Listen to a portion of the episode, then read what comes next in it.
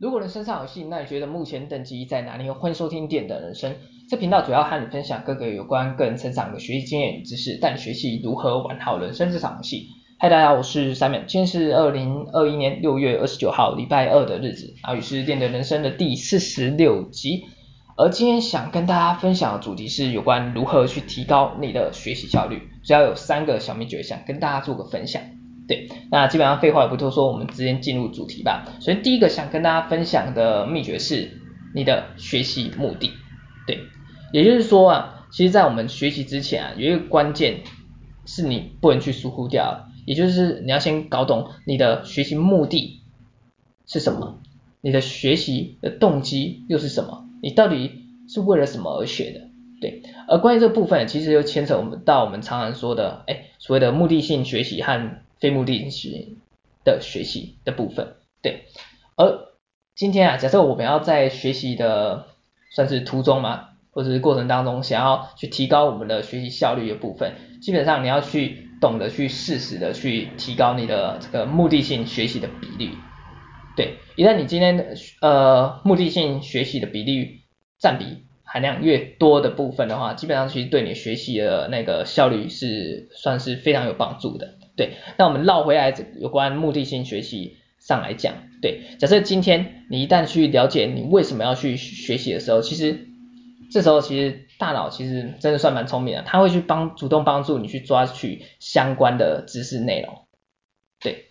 怎么说呢？其实嗯，应该这样讲哈，像是你今天阅读一本知识书的话，假设你看书之前，你先去询问一下，哎，为什么？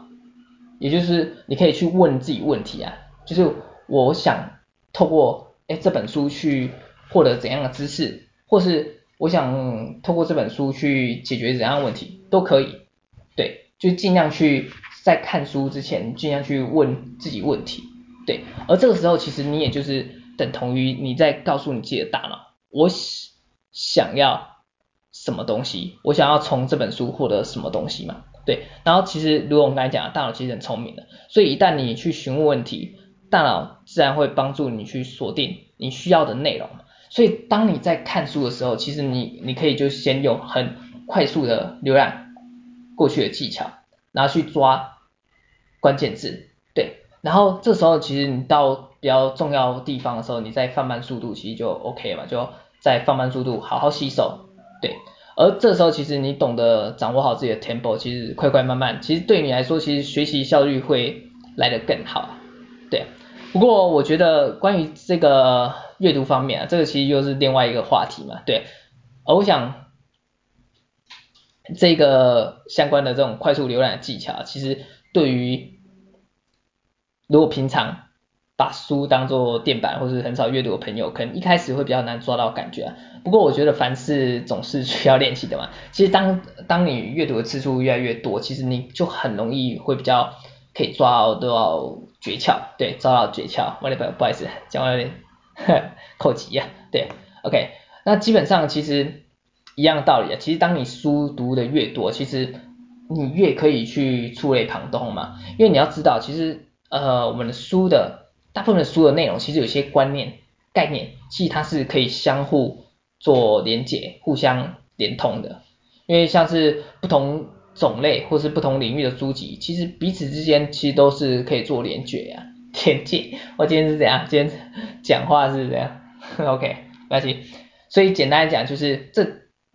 在我们阅读不同领域的书籍的话，基本上其实就是你可以去做一个跨领域的结合跟学习。对于你来说，在学习上面其实。就更有帮助嘛。而关于这一点，其实那我突然联想到，其实这其实就算是心智模型的一个运用，也就是所谓的复利效应，对啊，也就是说，也就是我们在初期的时候，可能一点一滴的学习，短时间内可能看不到成效，但其实随着时间的推进与还有你的那个学习的累积。其实你会在某一个时刻，你会有一个所谓的爆炸性的学习成长。所以总而言之，其实我们绕回来，关于目的性这一点啊，其实也就是说，当你的目的、学习目的越清晰明确时，其实你的学习效率其实会变得更好。对，所以第一点，第一个诀窍就是你要先抓住你的学习目的是什么。OK，那在第二个诀窍，想跟大家分享的是保持清晰，对，保持清醒，对。很多人可能会想问，啊，我就是 清醒啊，你是要我多清醒啊？对啊，我想回答你，就是就是要看你有多清醒。所以更准确一点来讲，其实应该是 你的大脑的清晰的最佳状态。对，像是你要知道，其实我们每个人撇开睡觉时间，其实大部分清醒的时候，一定都有属于你自己的好跟不好的状态。对，然后基本上你也知道，我们学习要动脑嘛，所以这个时候你就是要懂得去保持你的大脑的清醒程度。对，所以一开始其实你可以先去主动的去。挖掘或去去寻找，哎，你个人的最佳大脑状态是什么时候？对，像是有些人，一般人可能早上刚睡醒的时候，哎，精神特别好，这就是他自己的最佳状态，他就可以将主要学习摆在那边去做学习，对。但是有些人可能就属于晚上的时候，哎，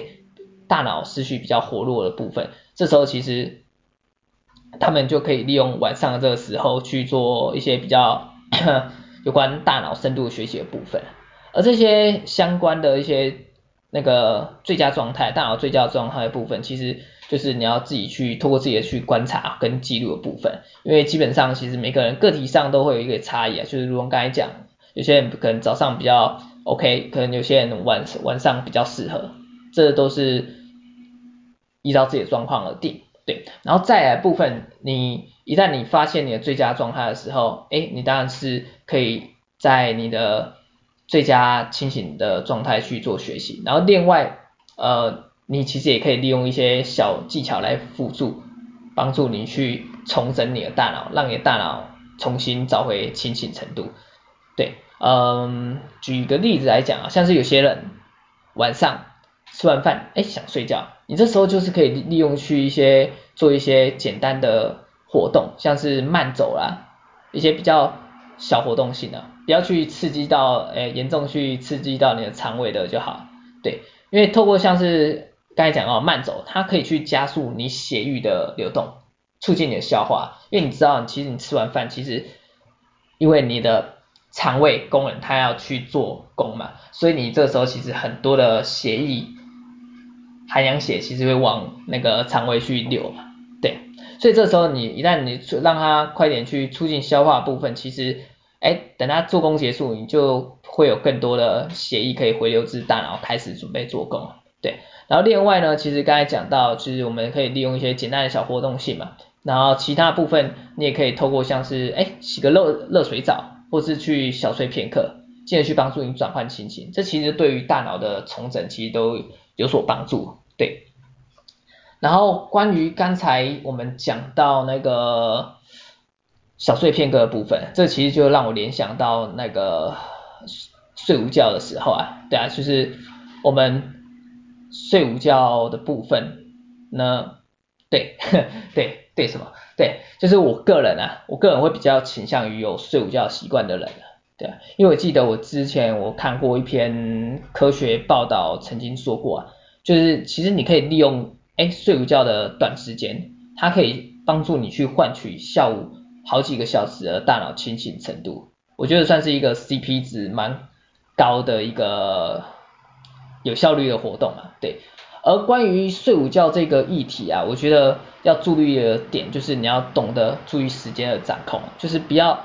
睡午觉的时候不要睡太久，因为你要知道啊，你其实你睡太久的时候，其实很容易会进入到我们所谓的深层睡眠当中，对。然后如果你是这个时候才醒来，其实请午觉等于有睡等于没睡啊，因为你会感觉到更加疲的疲惫，像是我个人来讲的话，我自己是抓大概十五至三十分钟左右啊，因为这个对我来说其实算是一个，哎，其实恰到好处，刚刚好的一个状态啊。对啊，然后我个人建议，其实最好不要超过三十分钟啊，因为不知道大家还有没有印象？哎，还有印象吗？我好像也，我好像没有讲过，对，好像没有讲过，没关系。对，就是关于那个睡眠部分，基本上我们睡眠其实有分成，就是快速动眼期跟非快速动眼期两个部分，对，然后非快速动眼期的部分，它其实又可以分成三个时期的部分，而所谓非快速动眼期，你可以把它想象成它就是比较偏向于深层睡眠的部分，对，然后通常我们从快速动眼期，也就是比较浅眠进入到深层睡眠的部分，通常这个期间大概是一个小时左右吧，一个小，我记得印象中一个小时左右，对，然后基本上所以前面。你想，你想一下，就从我们的快速动员期，然后进入到非快速动员期的第一个时期，然后第二个第二个时期，第三个时期，到达我们完全深度睡眠的时期，有一个小时。所以如果我们简单的将它分成四个四个等份，其实就是大概是每个等份大概抓十五十五分钟啊，我以平均值来讲嘛，所以大概十五分钟的话，其实你还处在浅层睡眠。而你开始到三三十分钟过后，你可能就会开始慢慢进入深层睡眠的部分，所以通常会建议，所以对啊，通常会建议你最好还是不要超过三十分钟，因为一旦你你超过三十分钟，你进入深层睡眠的时候，你醒来就刚才如果刚才讲了嘛，你可能就会比较疲累的部分，对，就是小睡片刻睡午觉的部分，OK，好，然后。这个第二个诀窍就是我们所谓的保持清醒的部分，对，然后再来我们进到第三个想跟大家分享的诀窍，就是有关学习提高学习效率的第三个诀窍是要记得输出，对，所以呃关于输出这一点啊，其实你要知道就是输出它是蛮重要，在学习上面是算蛮重要的。对啊，像是举个例子来讲啊，像是阅读方面，很多人可能看了很多书，但是他们觉就觉得，哎，始终好像看的书的内容知识好像都没有进入到身体当中。其实他们可能就是输掉这一点，就是输出。对，因为你要知道，其实在我们输出的过程当中啊，大脑它是会去帮助我们去整理资讯的，对。然后在它整理资讯的过程当中，其实就等同于它是在帮助我们做一个复习的状态，是因为它们它会帮助我们去提起提取记忆啦，对。而一旦你输出的频率越来越高，越来越多，相对的话，其实等同于大脑它提取记忆的次数也越来越多，所以这时候它一旦提取记忆的次数越来越多的时候，其实对于我们的记忆有关知识或是学习过一些内容的话，这些记忆其实它会巩固的更加更加好嘛。所以 我突然找不到形容词，词穷。OK，所以主要的话就是针对于记忆的巩固这一点的话，基本上会做一个做一个算是一个非常好的巩固状态啦。对，所以在我们下次要提取记忆的时候，其实也会更容易。更快速嘛，更快速去提起记忆，所以像是有些人可能，哎，很多人应该说有些人好了，有些人可能学习上就是，哎，总是很容易忘记自己学什么，所以这时候其实你就要想到，哎，你是不是输出做的不够，所以在你提取相关的知识内容记忆的时候，相对也就可能就比较少，就比较不容易去提取出来，提取出来。我我今天到底怎样讲话还是结巴？OK。OK，对，然后关于输出这一点，其实又可以让我连接到，就是我们刚才一开始所谓讲的目的性学习的部分嘛，对，也就是说，一旦你去了解你到底为什么学这个时候，其实就套用老一辈的讲法嘛，学以致用，一样的道理嘛，对，而这个时候，其实在我们学操作的时候，其实。如我刚才讲到嘛，其实就是记忆的本身了。所以关于目的性学习的部分，其实你要了解到，其实我们一旦学完之后，其实马上输出，这其实对于学习效果来讲的成效是非常有帮助的。对，那关于学习的方式呢，其实啊不，关于输出啦，关于输出的方式，其实还算有蛮多种类的。其实像是我们一。一般人所谓的做笔记，做笔记这个书写的动作其实就是一个输出啊。可是像是做笔记的部分，其实你要让它发挥的发挥到一个更加效果更加好的部分，其实要懂得就是你不要边看内容边做笔记，而是你读完之后，依照你自己的大脑所存下来的记忆去做笔记。这其实对于你的大脑提取记忆的部分，其实会比较帮助。因为你要知道，这其实如果我们不看内容去做笔记的时候，这其实是一个换回记忆，也就是利用回想法的概念嘛。对。而假设你今天是看着内容。边看内容边做笔记，其实你只是看而已。虽然你可能有动，但是这其实对于提取记忆的效果来说，其实不是那么好。对，因为如果你今天不看，你单纯用回忆的方式，这其实是直接性的提取。你懂这两个差别吗？对。然后另外的话，比较升级升级一点的输出方式呢，其实就是像是教别人教别人，对，因为像是。如果你把知识，你自己的知识学习到知识内容去教给别人的时候，其实你等同于要去思考，因为你要去思考如何让别人可以听得懂嘛。所以这时候其实对于我们大脑的那个知识内容相关的整理，它会更加的细部细节化。所以相对的话，我们大脑的神经的连接会产生更多，所以对于我们的知识的记忆的巩固会来得更好。对，然后。对，这是输出的方式的部分。然后关于输出的方式，我突然想到，有些人可能会利用像是边学边做的概念去做一个输出的模式。对，我觉得我个人觉得这个出发点算是还不错。但是我觉得有时候其实你要特别留意到，留意什么？就是特别注意到，就是如果有关学习有关像是技术方面的操作啊，如同刚才我们写笔记。一样的情况嘛，假设你今天是边看内容边做操作，但是你自己却没有一个实际操作过的话，其实你很容易在下次的时候就很很容易忘记了。而我这里实际操作过是指就是你在不看内容的时候，自己透过自己的记忆去操作，因为你要懂得一个道理嘛，就是你要主动的去提取记忆，记忆保存下来的。巩固性才会好，所以我觉得我个人建议的方式就是，你第一次边看边做了嘛，这是 OK 的，对。但是你第二次要试着就是不看，哎，你的相关的一些操作内容，然后你就自己先做一个，依照自己的记忆先做一个操作，对。然后这个时候你可能透过自己的记忆操作，因为我们记忆是有可能都都是片段性的嘛，所以你可能会在途中可能忘记什么，对。然后关于这个这一点的时候，其实你在途中你可能忘记什么了嘛，你就在这个部分做做个记号，然后回去看，这时候其实会去加强你记忆的连接，而你也透过这个方式，其实你也很容易就可以察觉到，哦，原来你对哪个部分哪边其实是你自己比较不熟悉的，对，然后你在针针对这个时候，其实在针对这个部分去做一个加强的动作，其实对你的来说的话，其实学习效果会更好。而这其实就是一个，也是一个心智模模型的运用嘛，也是我们俗称的八十二十法则嘛，也是我们先抓到一些少数的关键处去做一个加强补强的部分，其实实质带来的实质效果会来得更好，对啊，所以其实你像是你这样操作的话，其实你你就不用每次就是重复的学习啊，自然而然会让你在学习的时间点上也可以节省很多啊，对啊，而这个其实就是。跟我们时间管理是一样的，一样的道理啊，就是针对你需要去补强的地方去做个补强，